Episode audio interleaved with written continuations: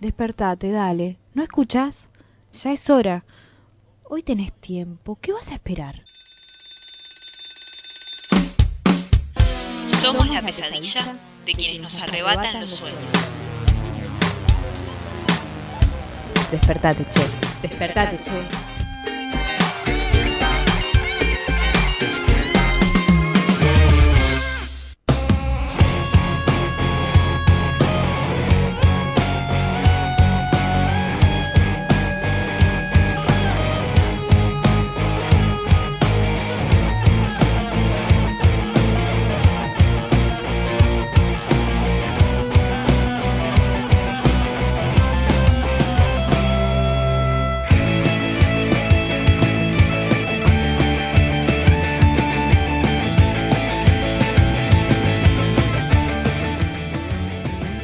Buen día, buen día, buen día, buen día a todos, todas y todes en esta mañana hermosa, soleada, pos eclipse desde Radio Presente, la voz del ex Olimpo. Despertate, che como cada mañana de lunes a jueves desde la 94.5, Giselle Rivaló. Buen día y feliz día de la locutora. Buen día, muchas gracias, muchas gracias. Sí, un día como hoy se creó el Sindicato Argentino de Locutores y locutar, locutoras vamos a ponerle también. Así que bueno, sí, se está celebrando el día de hoy. Como a mí me acercó a la radio eso, ¿viste? Eh, como te sentís más, yo me siento como más periodista, me siento más cómoda. Sí con eso, pero la locución me acercó a la radio, así que feliz y gracias. Y cuando pensás en locución, ¿qué persona se te viene así? Es que se me vienen personas de bueno, sí, no, mira, voy a decir, Lili Downes, por ejemplo. Ahí va. Lili Downes que supo como transformar, ¿no? Esto de ser la voz nada más. Claro. Eh, la locución por ahí se la asocia, una vez alguien me dijo, son como las modelos de la radio, los modelos de la radio, y me hirió un poquito, fue antes ¿eh? de que empezar a estudiar. Pero bueno, cuando sabes usar esa herramienta que es la voz para potenciarla y que se te escuche, y bueno, Lily Downes es una de las que está ahí en los actos. Bueno, estuvo el miércoles pasado en Puente Pueyrredón, por ejemplo, ¿no es cierto? El pasado ahí sobre la avenida eh, Irigoyen en Avellaneda, eh, a la hora de la lectura del documento, un documento muy, muy amplio que abarcó muchísimos reclamos más allá del pedido de, justicia por parte de los responsables políticos sobre el caso de Maximiliano Costec y Darío Santillán en una jornada eh, inolvidable eh, como todas, una jornada histórica, más en lo particular después de haber vivido, digamos, de Tremenda cobertura te mandaste, ya te felicitamos por fuera de aire, bueno, por aire también te felicitamos, por tremenda la cobertura, como decías, ¿no? No había demasiados medios. Sí, muchas veces es difícil separar las emociones en este caso. Somos de los medios populares que creo que lo que creo que lo que nos eh, nos identifica, nos sí, nos representa tiene que ver con eso, con la sensibilidad en los medios populares y por eso abordamos las noticias que abordamos. entonces aprendí también a eso, como que Tal cual. a veces me ha pasado de estar en determinados lugares cubriendo y o que la emoción me gane, que la bronca me gane y bueno, me parece que en estos medios es así, por eso estamos ocupando estos medios. Sí, pensando en eso, eh, me quedo con, con las voces de, los protagonistas de ese día, eh, con las voces de, de Leo y de Alberto Santillán, cuando siendo provocados por la policía, eh, decían, o sea, que no nos corran del eje de nuestra propuesta, que no nos lleven por ahí, o sea, es difícil, es muy difícil eh, mantenerse centrado ante una situación así de, una provocación tan... Pero tienen 17 años enfrentándose a eso, ¿no? Tal cual. es la policía que asesinó a las fuerzas de seguridad que asesinó a su hijo, a su hermano. Mm, sí, no, no quiero decir que están acostumbrados, pero sí conocen muy bien esa realidad de quién tienen enfrente. Tal cual, tal cual. Así que bueno, sí, sí, sí, por suerte, eh, sí, sí, muy feliz de, haber eh, sido partícipe de, la cobertura en conjunto que hicimos ahí, encontrándonos con, con pocos medios, sí, con, con muy una cobertura que tuvo muy eh, pocos medios, o sea, un, una movilización que tuvo muy poca cobertura eh, pero bueno, ahí estuvimos presentes. 4 grados 8 décimas en la ciudad de Buenos Aires. 65% la humedad, así que es como un frío, podemos decir seco, esos que te hiela las manos. Yo vine en bici y los deditos me habían quedado un toque de un, poco toscos. Sí, hablando de, del frío, vi un cartel por ahí que pedía y que al que pedía pedido el que nos sumamos, ¿eh? que dicen que abran las iglesias durante la noche para que la gente en situación de calle pueda pasar una noche bajo techo. Man, abran las iglesias, por favor. Claudette García, una feminista activista, decía, abran las casas desocupadas, los salones vacíos de los edificios del Estado, las iglesias, los templos. Hay personas muriendo de frío en las calles ahora, en este momento. No faltan techos, sobra egoísmo y crueldad.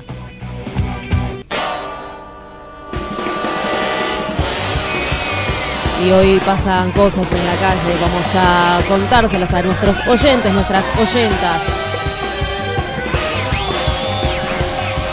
En el sur, donde hace seguramente un poco más de frío que aquí, hay una marcha provincial por trabajo genuino y obra pública. Convoca la CETEP, la Corriente Clasista y Combativa, FOL, Polo Obrero, Gestiones Obreras y el Frente Popular Darío Santillán. Esto es en el Monumento San Martín de Neuquén Capital, 9 de la mañana, o sea que ya están ahí. El equipo argentino de antropología forense va a estar tomando muestras de sangre a familiares de desaparecidos hoy y mañana en el municipio de La Matanza, en Plaza San Justo, Almafuerte y Hipólito Irigoyen. Ayer estuvieron nuestros y nuestras compas hablando con personas del equipo argentino de antropología forense. Empezaron ya desde tempranito, así que si tenés dudas, sumate.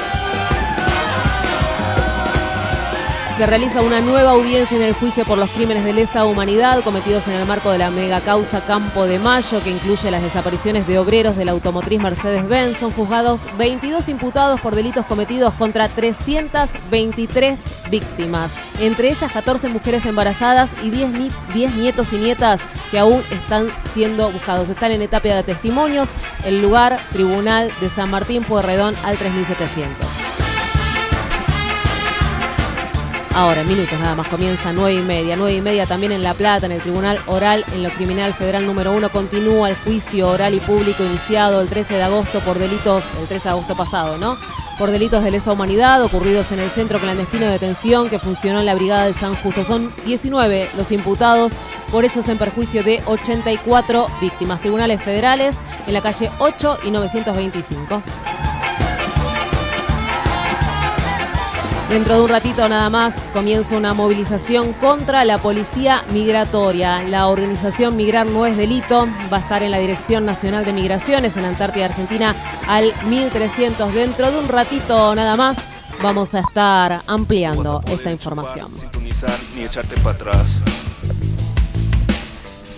Podrás estar enganchado por la escuelita y lanzar. Nueve minutos pasan de las nueve de la mañana. ¿Te parece que hagamos un repaso de lo que estuvo sucediendo en los medios hegemónicos? Sí, quería hacer una pequeña un pequeño comentario acerca de una decisión de la Corte Suprema de Justicia de la Nación que revocó el beneficio de la prisión domiciliaria al genocida Gustavo Adolfo Alsina. Los genocidas a la cárcel. Muy bien. La revolución no se televisará.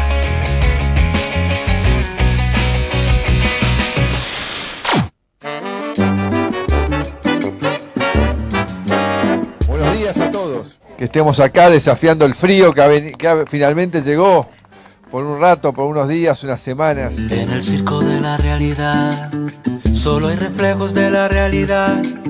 Se desinforma de la realidad, todo se compra en Pero también es muy importante, la verdad estoy muy contento, gracias Ramón también por recibirnos acá. Hincha de boca, como la mayoría de las flores, ¿no, Ramón? Eh, sí que estamos, venimos golpeados, pero vamos a levantar, vamos a levantar, vamos a levantar. Se le va a cambiar la sonrisita a lo de River, que ya te, miran con una sonrisita que te está poniendo nervioso. Y todo vale en realidad. Hay un trozo de la realidad, hay un juego de parcialidad, un impulso de perversidad obscena. Gracias por vender más lo que hacemos en la provincia y por generar más trabajo. Y gracias por cuidar más a esos sectores que no entran en el acuerdo y que van a estar protegidos y que están en la provincia de Buenos Aires. Así que valoramos eso y sabemos que eso va a generar desarrollo porque más trabajo es más desarrollo y es sobre todo más dignidad. Muestre aquí su vanidad, haga un alto en su pudor, que mañana Dios dirá. Porque él la va a traicionar, ella lo va a traicionar, y es así. Ya, lo, ya de hecho el cierre de lista fue... A ver, la cámpora tiene que existir. Lo que no puede es tomar el país como si fuera propio.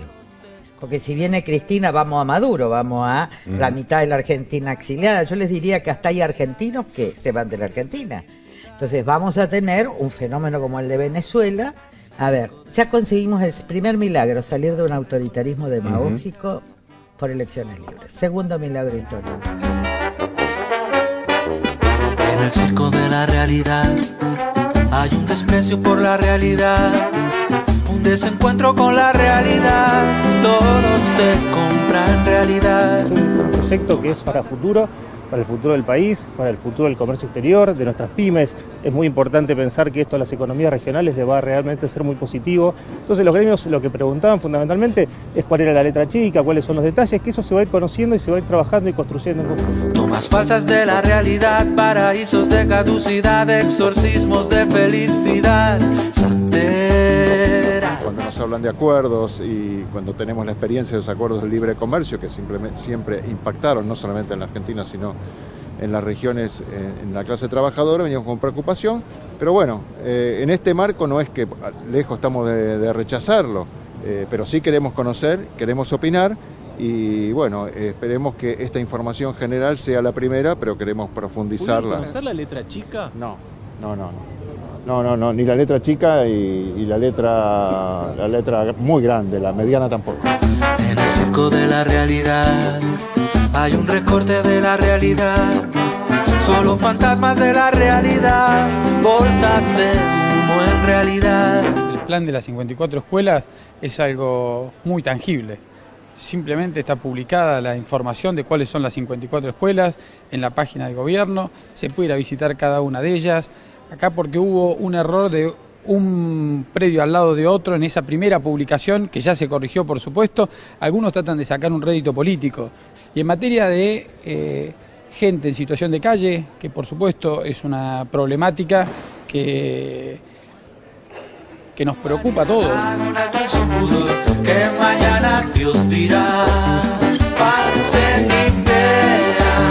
monstruos de dos cabezas aquí su intimidad, hable aquí de su dolor, venda su fugacidad.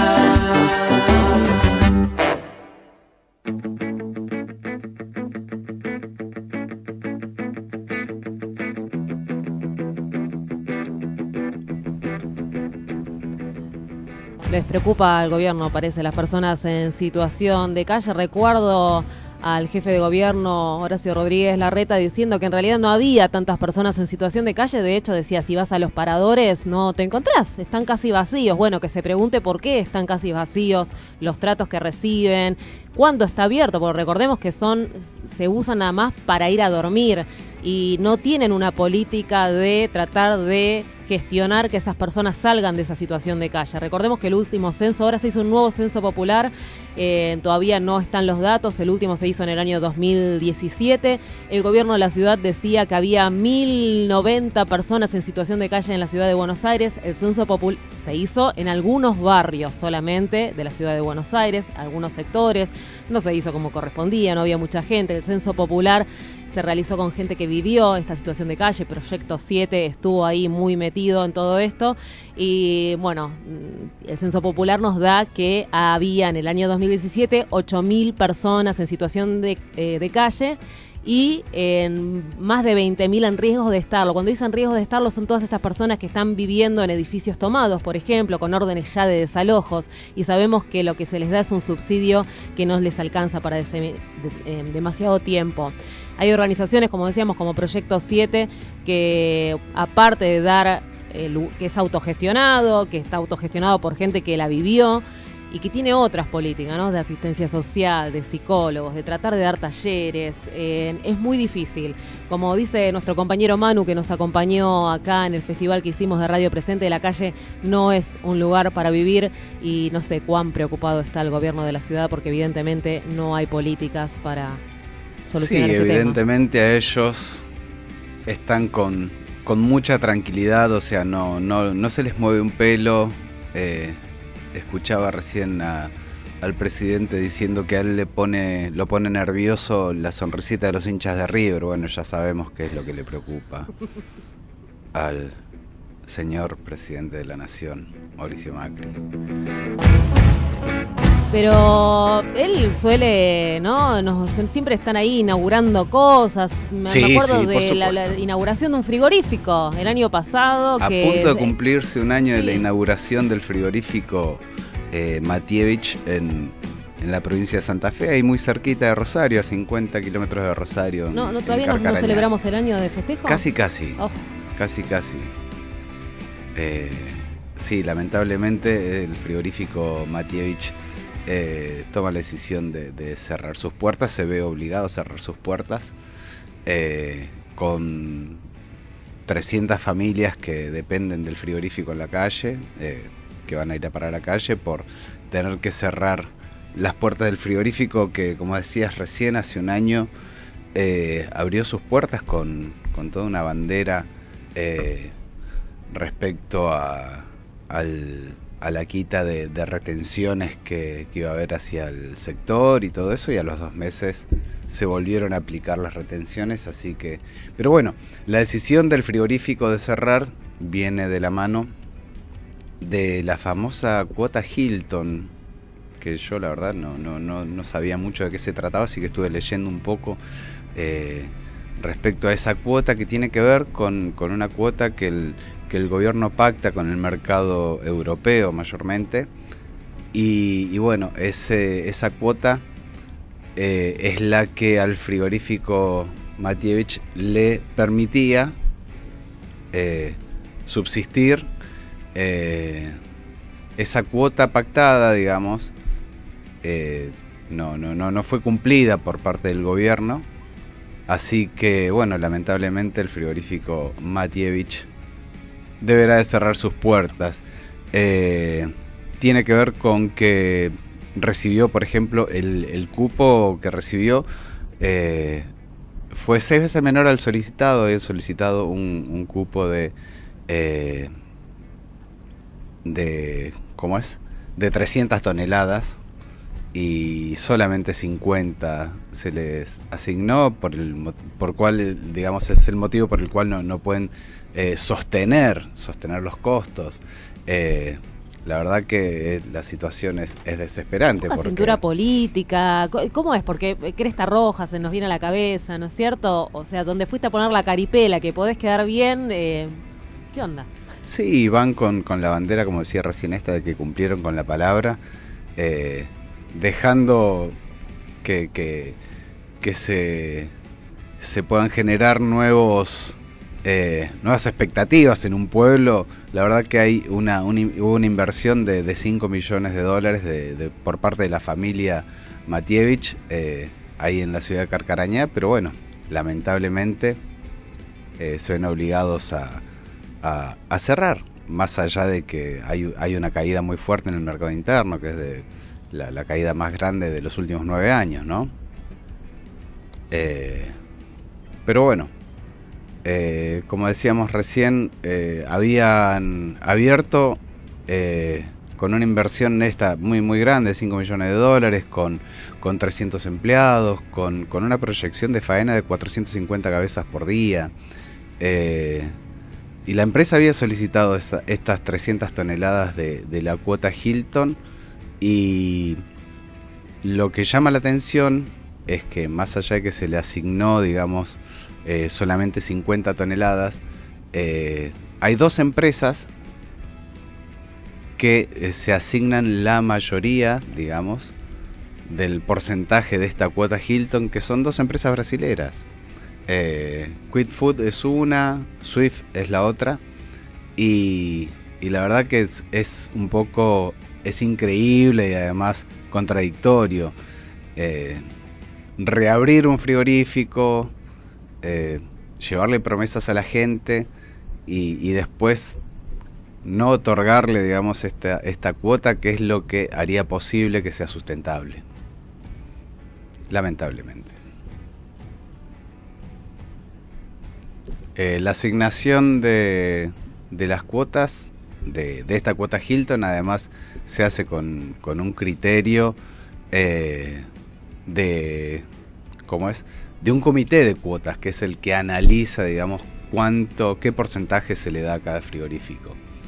Así que es lamentable. ¿Crees que escuchemos eh, la celebración del presidente del año pasado cuando llegaba la inauguración de este frigorífico? A ver qué, era lo que prometía, no sé, hace menos de un año dijiste. Menos de un año. Buen día, buen día a todos, ¿cómo andan? Qué lindo ver la, emoción de José, compartir la, emoción de él, de todos ustedes. Recién hablaba con, con vos y con tus compañeros de trabajo de lo que significa para Carañá la reapertura de este frigorífico. La verdad que ya creo que la 18 veces que vengo a Santa Fe, gobernador. Creo que en dos años y medio nunca un presidente vino tantas veces a esta provincia tan pujante. Y qué lindo venir en un día de fiesta para la familia ganadera y un día de fiesta para Carcarañá. Porque realmente me contaban ustedes lo que significó para la comunidad local el cierre de esta planta. Y esta es la manera de levantar el país con argentinos que apuestan de nuestra querida Argentina, generando una enorme, enorme esperanza en las comunidades donde estas plantas, estas fábricas se reabren. Porque estas fábricas son una oportunidad de progreso, es cambiarle la vida a muchas familias que se pueden proyectar, que como vos me decías, el más joven, 21 años, sin tener que irse de su pueblo, uno puede proyectar su familia. Y si acá están sus afectos y uno se quiere quedar, que se pueda quedar. Ese es el desafío que tenemos. ¿Y cómo lo hemos logrado esto? Lo hemos logrado en base a sentarnos a una mesa, a dialogar, a generar confianza, y a cumplir con la palabra. Algo tan importante. Nosotros dijimos, vamos a permitir que se exporte la carne y vamos a sacarle las restricciones a las exportaciones de la carne. Así que prepárense. Creamos estas mesas que José mencionó, en estas mesas de productividad, donde nos sentamos todos, y ya son muchas, pero la carne fue una de las primeras. Y ahí nos sentamos con los trabajadores. Dijo que se prepararan, no sé para qué se tenía que preparar. Estaba un poco lento igual este día, ¿no? Estaba más dormido que de costumbre.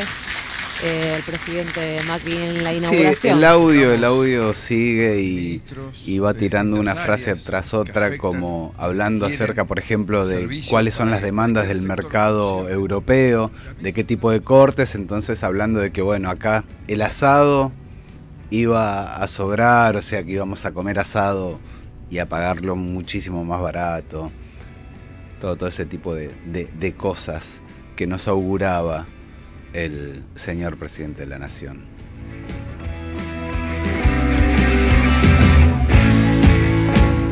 Bueno, así que les mandamos desde acá nuestro abrazo solidario presente a, todas estas familias de la ciudad de Carcaraña. Eh, que bueno, veremos en qué se reciclan próximamente. Pensar en, 300 familias en una localidad tan chica, ¿no es cierto? El, efecto que, genera.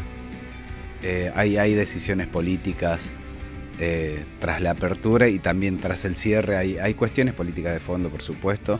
Eh, y sorprende cómo, cómo, le otorgan, digamos, el mayor beneficio a, a dos empresas brasileras. La verdad que perdemos por goleada siempre. Vamos a poner la primera canción así para despertarnos bien arriba al viejo de la vela puerca. Cabecita despierta, orgullo de su mamá. El niño creció en su casa, el adolescente quería asomar. Resbalando las veredas, el barrio lo encandiló. Dando vueltas las esquinas, tocó placeres, tocó dolor. Se enamoró de la vida todos los días, todas las noches. Desayuno con las damas la cena se la salteó. Va caminando sin rumbo, lleva la calma del vagabundo, pero dejando la vida donde mande la ocasión camino donde vas. Yo sé muy bien que no querés mirar atrás. Final amargo solo queda hoy, un perro flaco y el fondo de un vino para entibiar.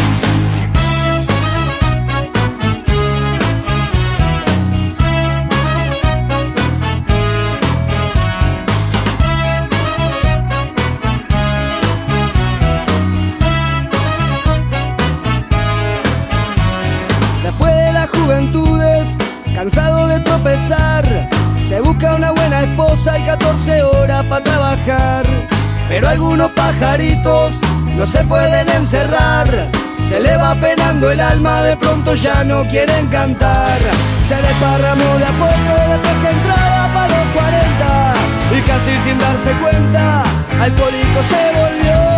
Y fue bajando escalones, muchos inviernos a la deriva. Las vueltas que da la vida, en la calle terminó. Y viejo divino, ¿dónde vas? Yo sé muy bien que no querés mirar atrás. Final amargo solo queda hoy tu perro flaco y el fondo de un vino para entibiar.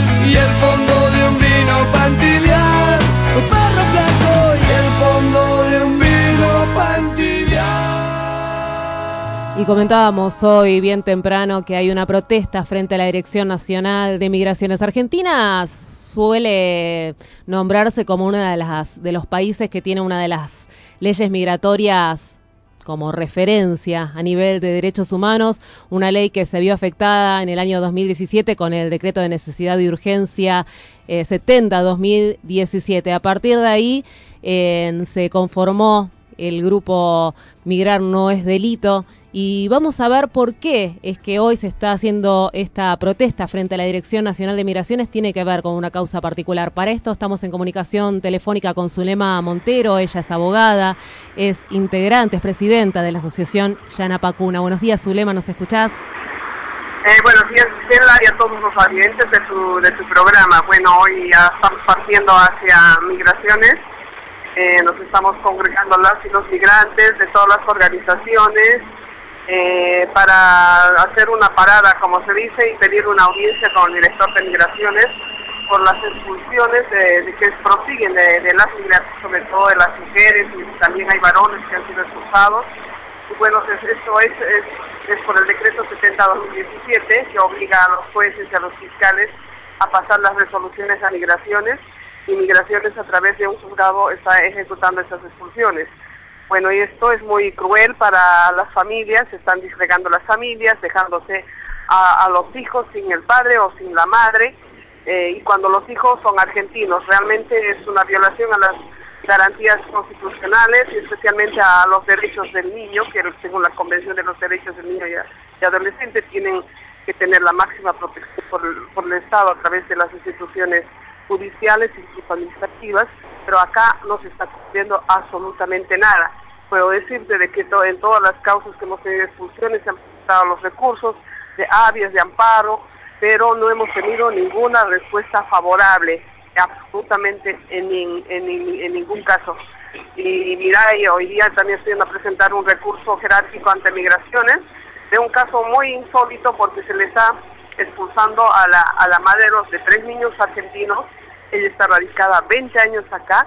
Es más, lo insólito es que a su esposo el 2017, cuando él estaba ingresando al país, no le dejaron más ingresar, indicando que estaba expulsado con carácter permanente. Entonces ni siquiera él tuvo el derecho a asumir su defensa, a presentar las partidas de nacimiento de sus hijos, absolutamente nada.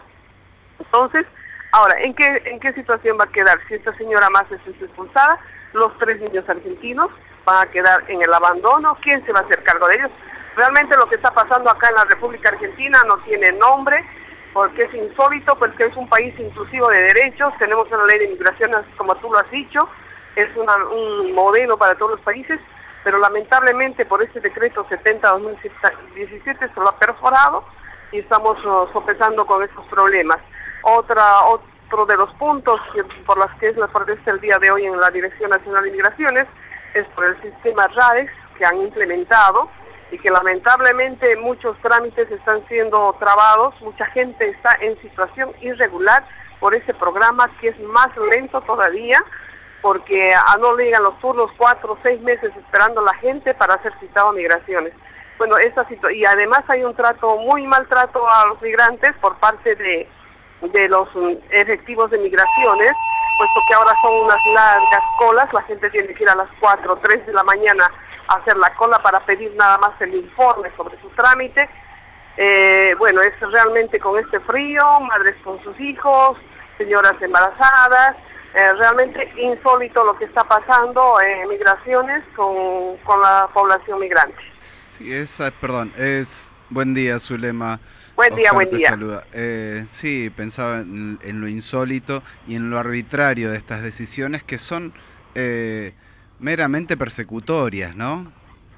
Eh, por supuesto, sí, nuevamente los migrantes somos los chivos expiatorios en todas las elecciones, lo somos porque no implicamos, no representamos uh, políticamente, según, es, según ellos, por los números, pero sin embargo se criminaliza, ¿no? Se dice que los migrantes somos los causantes de la delincuencia, somos cuando sabemos bien por las estadísticas que a nivel nacional apenas hay un 6% que, que están en las cárceles. Entonces, realmente es, no es más que una xenofobia, discriminación.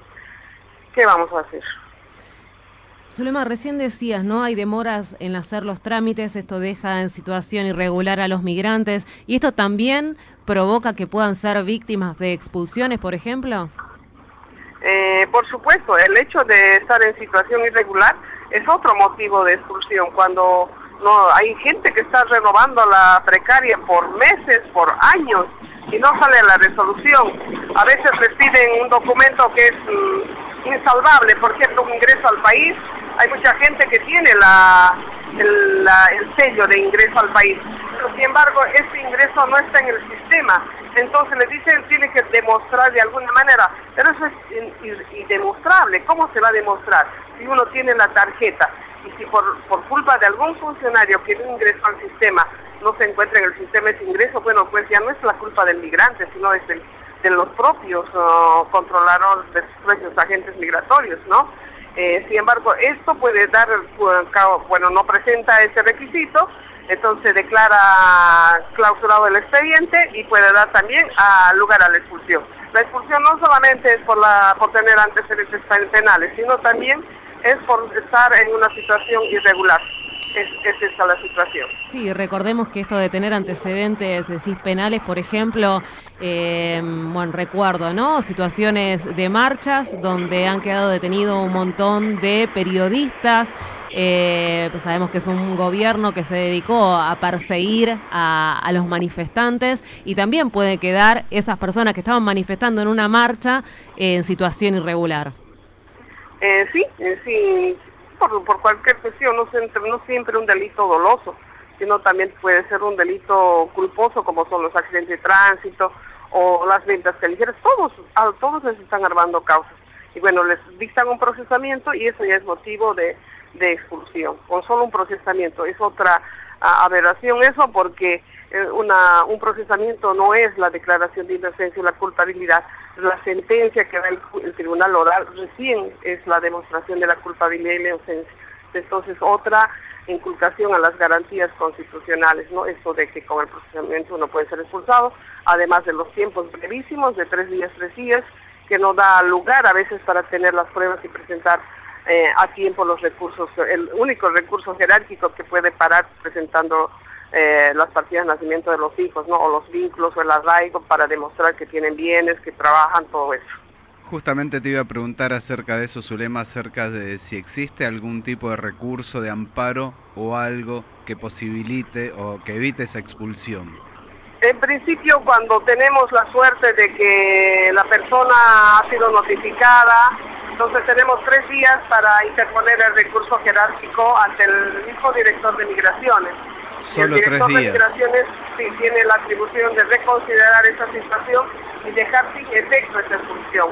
Pero el hecho es cuando esas expulsiones son notificadas en los domicilios desconocidos o y la persona, el migrante no se ha enterado de esta expulsión, ahí es el problema. Entonces se da por ejecutoriado. Esos tres días que tenía la oportunidad de apelar, el migrante no lo hace, entonces se ejecutoria eso y en base a eso Migraciones ya tramita ante un juez contra, federal contravencional la, expulsión y, el juez ya no revisa la situación del arraigo, la situación de tener vínculo parentesco, los jueces ya no ven esa situación. Recordemos que estamos hablando con Zulema Montero, abogada, presidenta de la Asociación Yanapacuna, que está yendo ya a la Dirección Nacional de Migraciones. ¿Cuál es el objetivo de la protesta del día de hoy, Zulema? Eh, ¿Cómo? ¿Cuál, es el objetivo de la protesta del día de hoy? ¿Quieren que los atienda alguien? bueno, sí, el objetivo es tener la, entrevista que ya hicimos, el tercer paro migrante y presentamos una nota a la que no tuvimos respuesta al director de Migraciones y ahora es una plantada hasta que nos reciba el director de Migraciones y nos da una respuesta porque eh, se están inculcando estos derechos, especialmente estamos pidiendo el retorno de las personas expulsadas como Vanessa, um, Quiroz y también están a punto de ser expulsadas varias mujeres como como tenemos a Paula de la brasilera, después otra compañera de Paraguay. Entonces queremos que paren las expulsiones y aparte de eso también por el sistema RADEX eh, que se capacite mayor mayormente al personal, que sea más, más óptimo para que la gente no esté en situación irregular y cesen las persecuciones, porque ahora a cualquier migrante se le está parando en cualquier lugar y, se los lleva presos por cualquier situación, porque ahora hay un, una APLE que han aplicado para identificar por el rostro y eso es muy muy terrible, muy violatorio de los derechos de las personas, ¿no? Zulema, te hago una última pregunta y ya te, liberamos que sabemos que estás con el tiempo justo. Pues, estoy en la eh, estación del tren. Sí. Eh, respecto a los consulados y las embajadas, ¿qué respuestas le dan? Eh, lamentablemente los mm, consulados son notificados en estas expulsiones pero no hacen ninguna presentación, ninguna defensa de los migrantes, absolutamente nada. Ellos, según he tenido, tengo entendido, ellos dicen están en su, estamos en un país argentino que no es nuestro, tienen sus leyes y las tienen que aplicar. Pero cuando esas leyes son violatorias a las garantías constitucionales, eh, a, las, a los convenios internacionales, yo creo que sí, los cónsules debían defendernos a los migrantes como establece el, conven, el, el convenio de Viena. Zulema, te agradecemos con por esta comunicación con Radio Presente. Mm, bueno, gracias.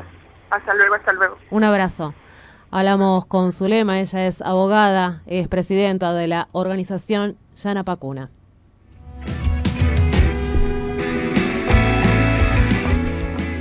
...40 minutos pasaron de las 9 de la mañana... ...quédate ahí que todavía queda un poquito más de Despertate Che. Sí, quería recordar, eh, justo que estábamos con el tema migrante, que en Italia la justicia liberó a Carola eh, la capitana del barco Sea Witch. Mi inglés es hermoso, ¿viste? Eh, que había sido arrestada por rescatar a 40 eh, inmigrantes varados en el mar Mediterráneo.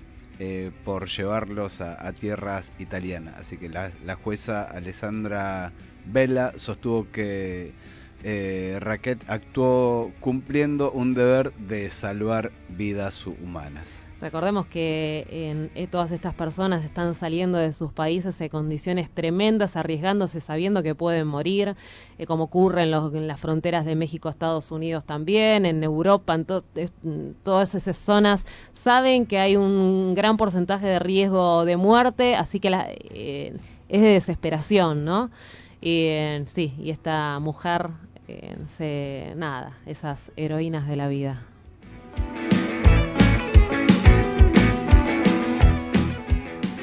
Ahora sí, quédate ahí, que hasta las 10 vamos a estar aquí acompañándote en la 94.5. Presente, la voz del ex Olimpo.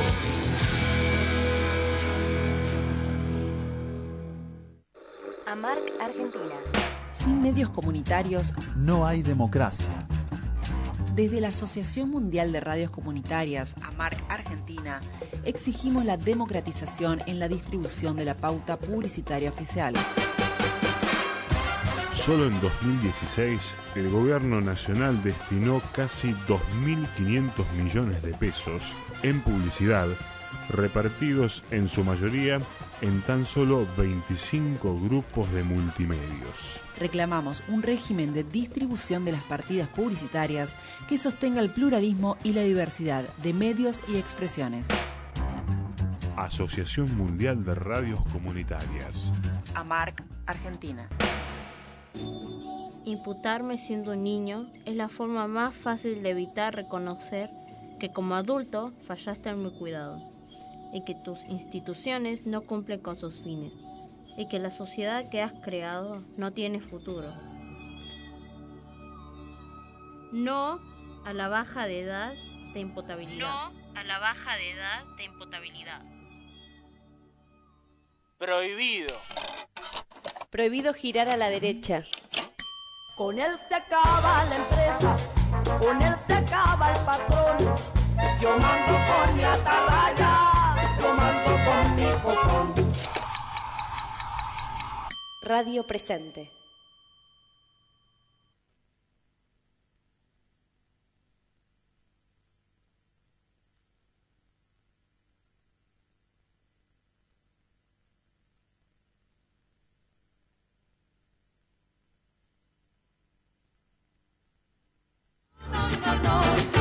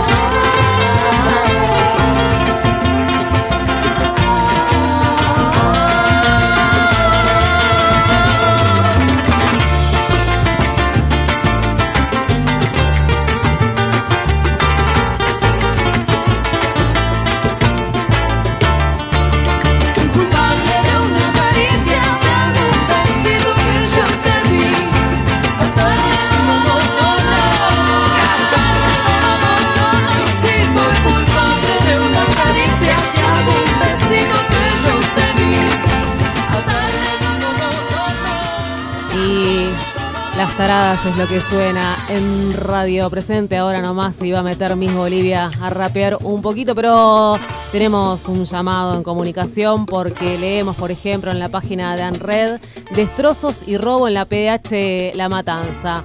No es la primera vez que esto ocurre, queremos saber qué pasó siempre. Estas cuestiones nos preocupan bastante y estamos en comunicación telefónica con Pablo Pimentel de APDH La Matanza. Buenos días, Pablo, ¿nos escuchás? Sí, ¿qué tal? Buenos días. Gracias por llamar. ¿Cómo estás? Eh, bueno, bien, ahí, digamos, viviendo esta situación que como bien decís vos, no es la primera vez. Es un lugar que recuperamos hace ya cinco años, era un basural. Y bueno, ahí estamos construyendo un espacio para poder atender todos los casos que eh, lunes a lunes vienen a, a solicitar un poco nuestro asesoramiento, ¿no? Este lunes fuimos como siempre y bueno, los compañeros que fueron eh, encontraron las dos casitas que tenemos, que son dos casas de madera, eh, violentadas, las puertas abiertas y todo revuelto, todo revuelto y se robaron varias cosas que tienen que ver con la construcción, ¿no? Palas, ventanas, eh, cemento y libros. Esta, esta vez se llevaron libros de niños. ¿Qué es lo que hacen? ¿Cómo actúan cada vez que...? Porque mm, lo pienso en esta situación, ¿no?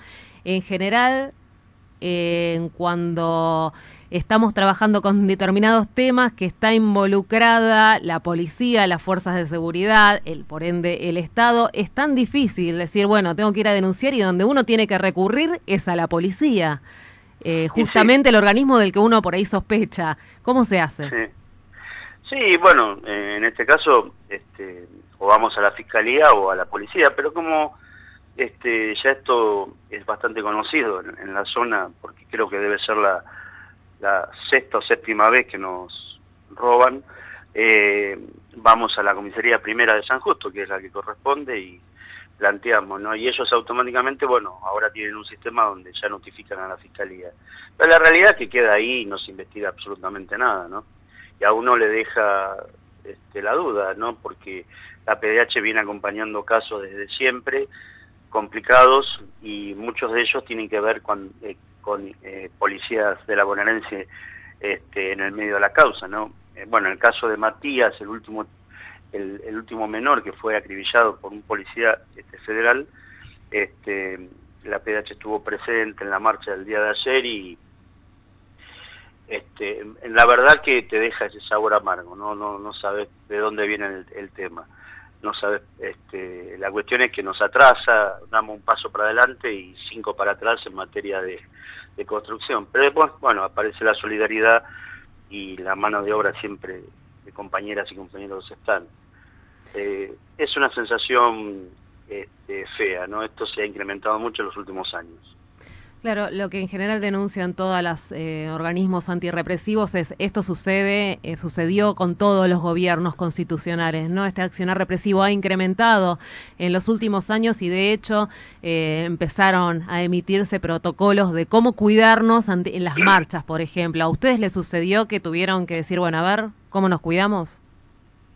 Sí, sí, las últimas marchas, este, sí, el, estar, este, tratar de estar todos juntos, o tener, bueno, los, teléfonos, por supuesto, de todos los que participamos, y ofrecernos para cuando estas marchas terminan en represión, de asistir a quienes son detenidos en las comisarías, ¿no? Sí, sí, se toman medidas distintas a, a otros tiempos, lamentablemente. Lamentablemente sí.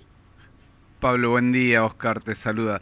Te quería consultar, recién nombrabas eh, el tema de eh, Matías Alderete, de solo 14 años, baleado por la espalda, eh, de la tablada, estamos hablando, que es este chico. ¿Hay algún imputado? ¿Cómo es la situación? Mira, no, no, no fuimos a ver la causa, pero este, yo no sé en qué calidad quedó el la persona que, el policía de la federal que, que le tiró mínimamente tiene que haber sido, imagino, interrogado. La familia este, eh, indirectamente se, se comunicó, digamos, con distintos organismos y lo que nosotros le pedimos a ver si el lunes podían estar este, y, ver de qué, de qué manera lo podemos, de, de, qué forma lo podemos acompañar, ¿no? Este, ahí estaba la Comisión Provincial por la Memoria también, sé que estaba asesorando, eh, los primeros momentos son muy difíciles no para, para las familias no inclusive la, la primera preocupación era que no le entregaban el cuerpo no que se demoraba mucho hasta que bueno el sábado no sé a qué hora se lo, se lo entregaron y pudieron llevar adelante el velatorio y el entierro.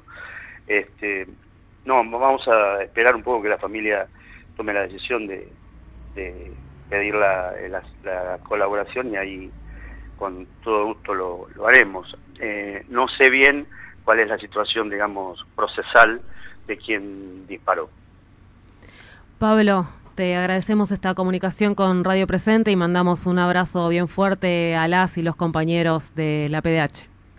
Bueno, les agradezco en nombre de todas y todos mucho y el sábado hay una convocatoria en la cual la idea es cada 15 días nos juntamos para trabajar y construir y este va a tener la particularidad de que, bueno, por ahí viene un poco más de gente porque pasó lo que pasó el día el, fin de semana y nos dimos cuenta el lunes, ¿no? Cuando fuimos a atender, así que les agradezco mucho. Desde, Pablo, desde acá, desde el ex centro clandestino de detención, tortura y exterminio, Olimpo, a veces suena la voz de algún compañero en alguna de las visitas guiadas o en alguna mesa o en alguna charla y, y siempre resuena esta frase de que no pudieron con todo.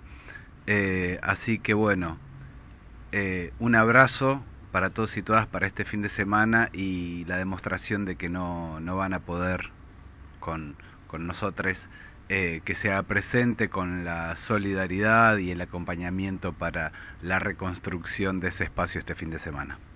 Bueno, les agradezco mucho y les agradezco mucho y comparto, por supuesto.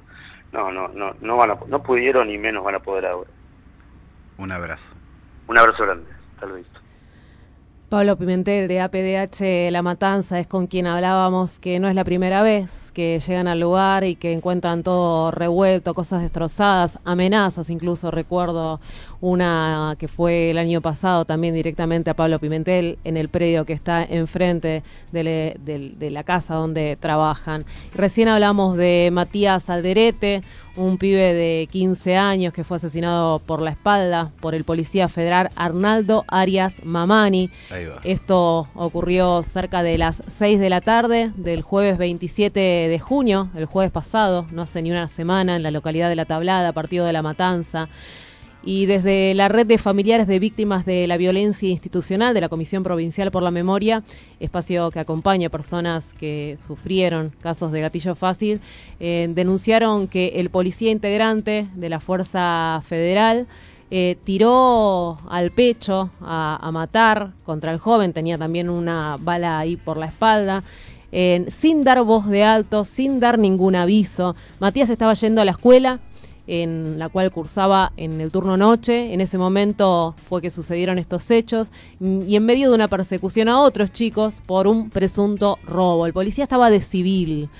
Y desde ese mismo espacio, desde la red de familiares de víctimas de la violencia institucional de la Comisión Provincial por la Memoria, denunciaron que en un muy irregular operativo montado por la policía bonaerense le pusieron un arma a Matías, que ya estaba fallecido, con la intención de vincularlo eh, a este supuesto hecho de delito por el cual el oficial estaba persiguiendo a los otros jóvenes. Decimos esto y lo remarcamos, pero es algo que eh, sucede y muy a menudo.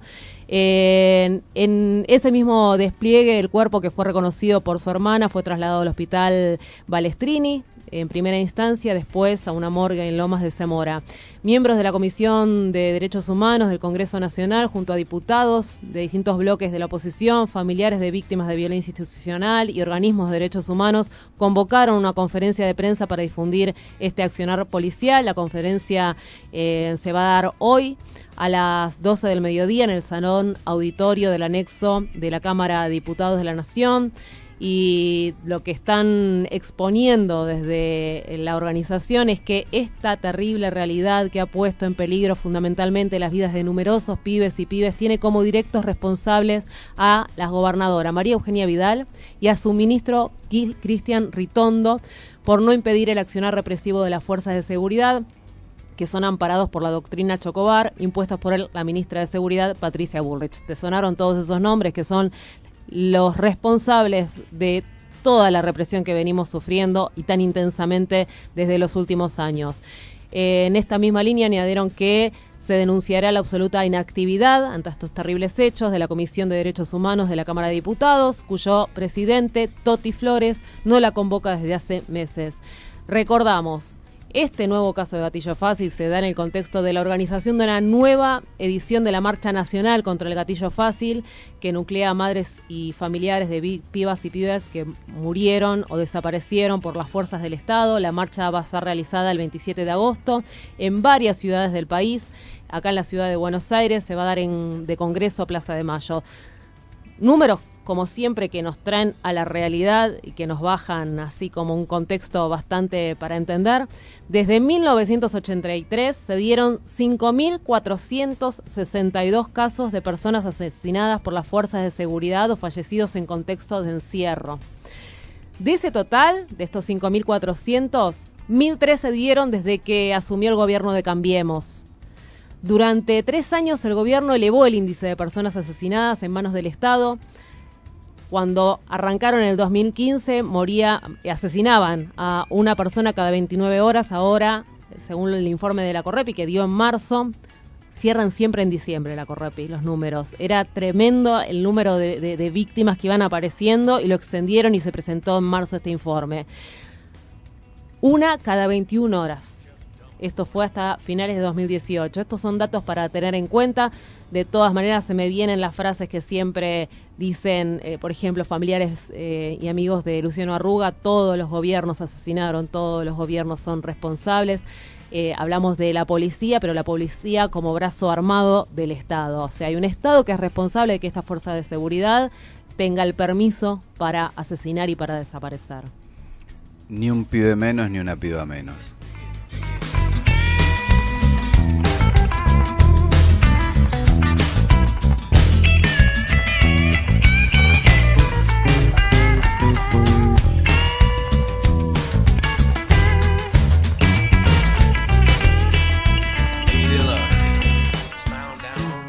Bueno, y se nos va yendo la mañana Giselle Rivalov.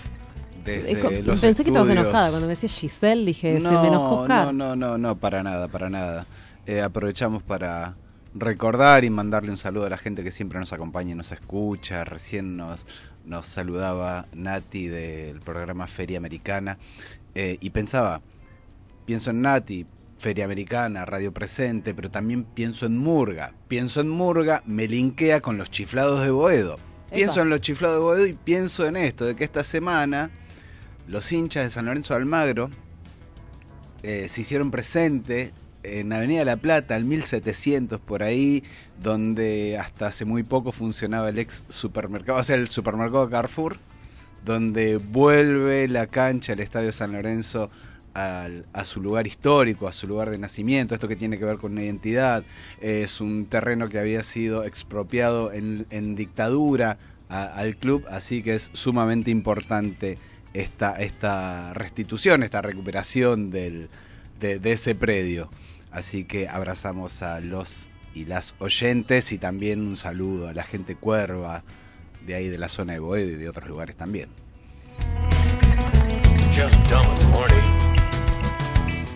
Estamos eh, charlando vía redes sociales con un delegado de Radio del Plata. Hoy llegaba Oscar a la red y me decía, no, están pasando música nada más. Bueno, hace un año hubo despidos masivos en Radio del Plata. Eh, se comunicó a los trabajadores la decisión de no continuar con la programación y pasar 24 horas de música desde la planta transmisora. Me dicen que en un ratito van a tener asamblea y así que bueno, seguramente mañana vamos a estar ampliando esta información. Desde el gobierno de Cambiemos algo que nos dejó también es como, ¿no? Una punta fuerte fueron los trabajadores de los medios de comunicación. Los medios de comunicación, sí, pensaba Radio del Plata, Radio Nacional, la TV Pública, entre otros tantos, ¿no? 50 minutos y 9 minutos pasaron de las 9 de la mañana. ¿Sabés que tengo ganas de terminar de escuchar la canción que justo estaba por Miss Bolivia, dijiste. Sí, estaba por empezar a cantar. Estaba junto a las taradas y estaba por arrancar a cantar Miss Bolivia. ¿Te parece que nos despidamos con. Se me viene a la mente la noche de la vigilia. Eh, a favor de la ley de la interrupción voluntaria del embarazo en el Congreso. ¿Cómo estás linkeando todo con todo, Oscar? Sí, es tremendo. es permanente. Hasta mañana. Hasta mañana. A, a, las 9 de la mañana. A las 9 de la mañana. De 9 a 10. Despertate Che desde Radio Presente, la voz del ex Olimpo. Chao.